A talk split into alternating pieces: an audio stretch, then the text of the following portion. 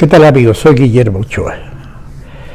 Quienes hemos sido padres sabemos que las horas más largas son aquellas en las que por más que sacudimos y volvemos a ver el termómetro, porque no confiamos en el digital, la calentura de nuestro pequeño hijo no cede. Nuestro hijito se queja, delira, y cada vez que tose, cada vez que llora porque algo le duele, nos clava una puñalada en el alma. No hay nada más importante ni que nos importe más que los hijos, eso es un hecho. Alguna vez me han recordado en un tuit, escribí una vida va donde hablaba de los padres que pierden a un hijo y me refería a la ausencia de un vocablo capaz de representar un dolor tan grande que debería sonar, decía yo, como el lamento de una bestia herida. Basta imaginar ahora el dolor de los padres de los niños con cáncer que sufren y empeoran porque el gobierno no les da las medicinas que tendría la obligación de darles. Elsa Riola, la señora que me atiende en casa, estaba extraña ayer por la mañana.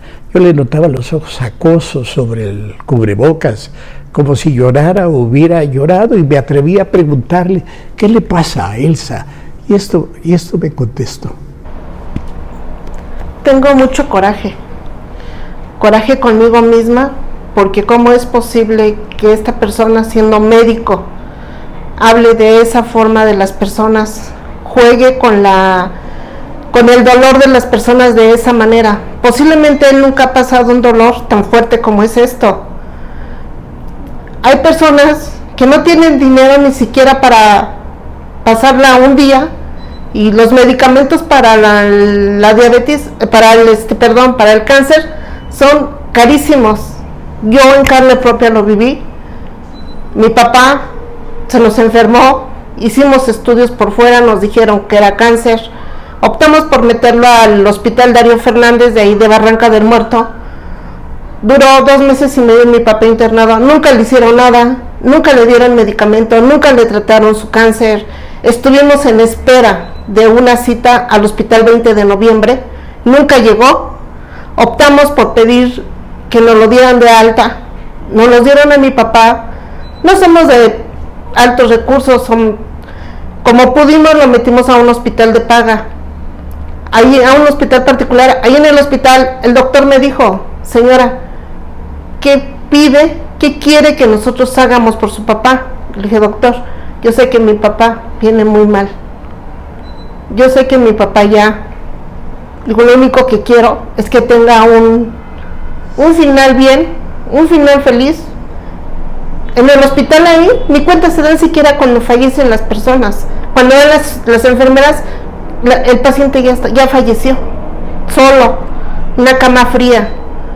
Y este señor se pone a decir que son 20 las personas que están manipulados, que están acarreados, es mentira que se ponga en el lugar de una persona que tenga un enfermo de cáncer para que en verdad sienta lo que los familiares sentimos.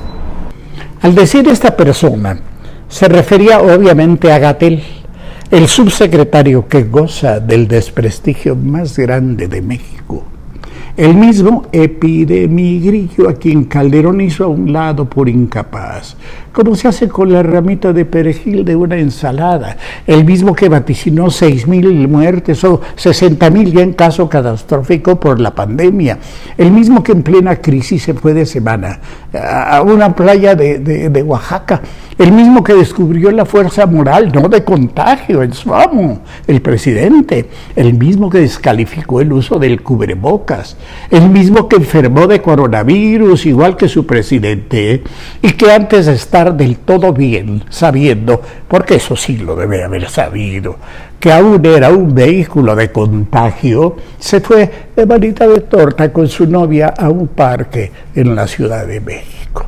Y ahora, ese mismo funcionario, en una entrevista que parecía haber sido sacada de una revolvedora confusa, embarañada, una entrevista entre cuates en la que no fue cuestionado, mezcló el afán golpista que según él existe en algunos países de América Latina con las protestas de los padres que realizan bloqueos para presionar al gobierno y obtener así los medicamentos que necesitan sus pequeños hijos con cáncer.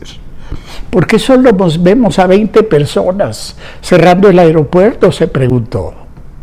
Mi hijo tiene retinoblastoma. Desde su diagnóstico, todo su tratamiento lo ha recibido por donaciones. Gracias a la sociedad. No somos 20, somos más. Somos todo el país y soy Uriel. No somos 20, soy Beatriz. No somos 20, es Valentina. No somos 20, es Jesús Antonio.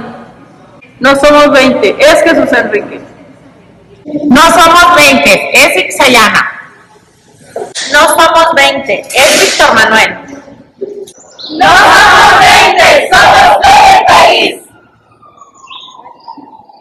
No somos 20 y ya me Acusar de golpismo a los padres que se quejan se necesita descaro.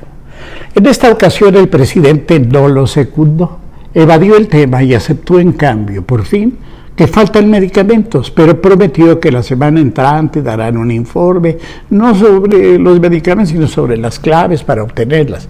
Lo último que supe es que a través de Naciones Unidas habían conseguido el 55% de los medicamentos porque no solo son los oncológicos, eh, sino son para todas las enfermedades. Miren lo que ocurrió en síntesis, según entiendo, es que López Obrador no solo cambió caballo a mitad del río, sino que ahogó al caballo.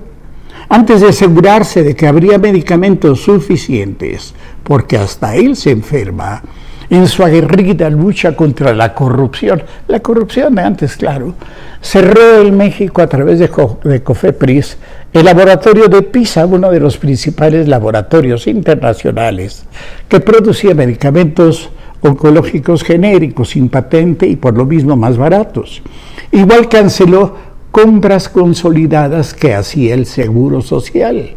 Y ahora que se necesitan, que los necesitan los niños y los enfermos de cáncer, que los necesitan los enfermos de otros males, simplemente no los hay. El gobierno de México pidió a un organismo de las Naciones Unidas, les decía, la compra de algunos medicamentos. Y mire usted lo que son las cosas. Los que consiguieron los compraron precisamente a PISA, la empresa que en México sigue cerrada. López Obrador renegó y negó que faltaran medicinas y hasta acusó a los directores de algunos hospitales porque se pasaban, se rayaban con algunos laboratorios. Ahora ha reconocido que sí faltan, pero dijo que la semana que entra, la verdad, la verdad no sé qué va a pasar la semana, la semana que entra. Lo que importa es que los niños tengan a como de lugar los medicamentos que necesitan, ellos y los otros enfermos. El cáncer y la diabetes, los males cardíacos, en fin, no se curan con aspirinas que se puedan comprar en la farmacia de la esquina. Por cierto que, aleluya, Gatel anunció que vuelve a la televisión, pero ahora solo una vez a la semana. Decía yo que se necesita descaro.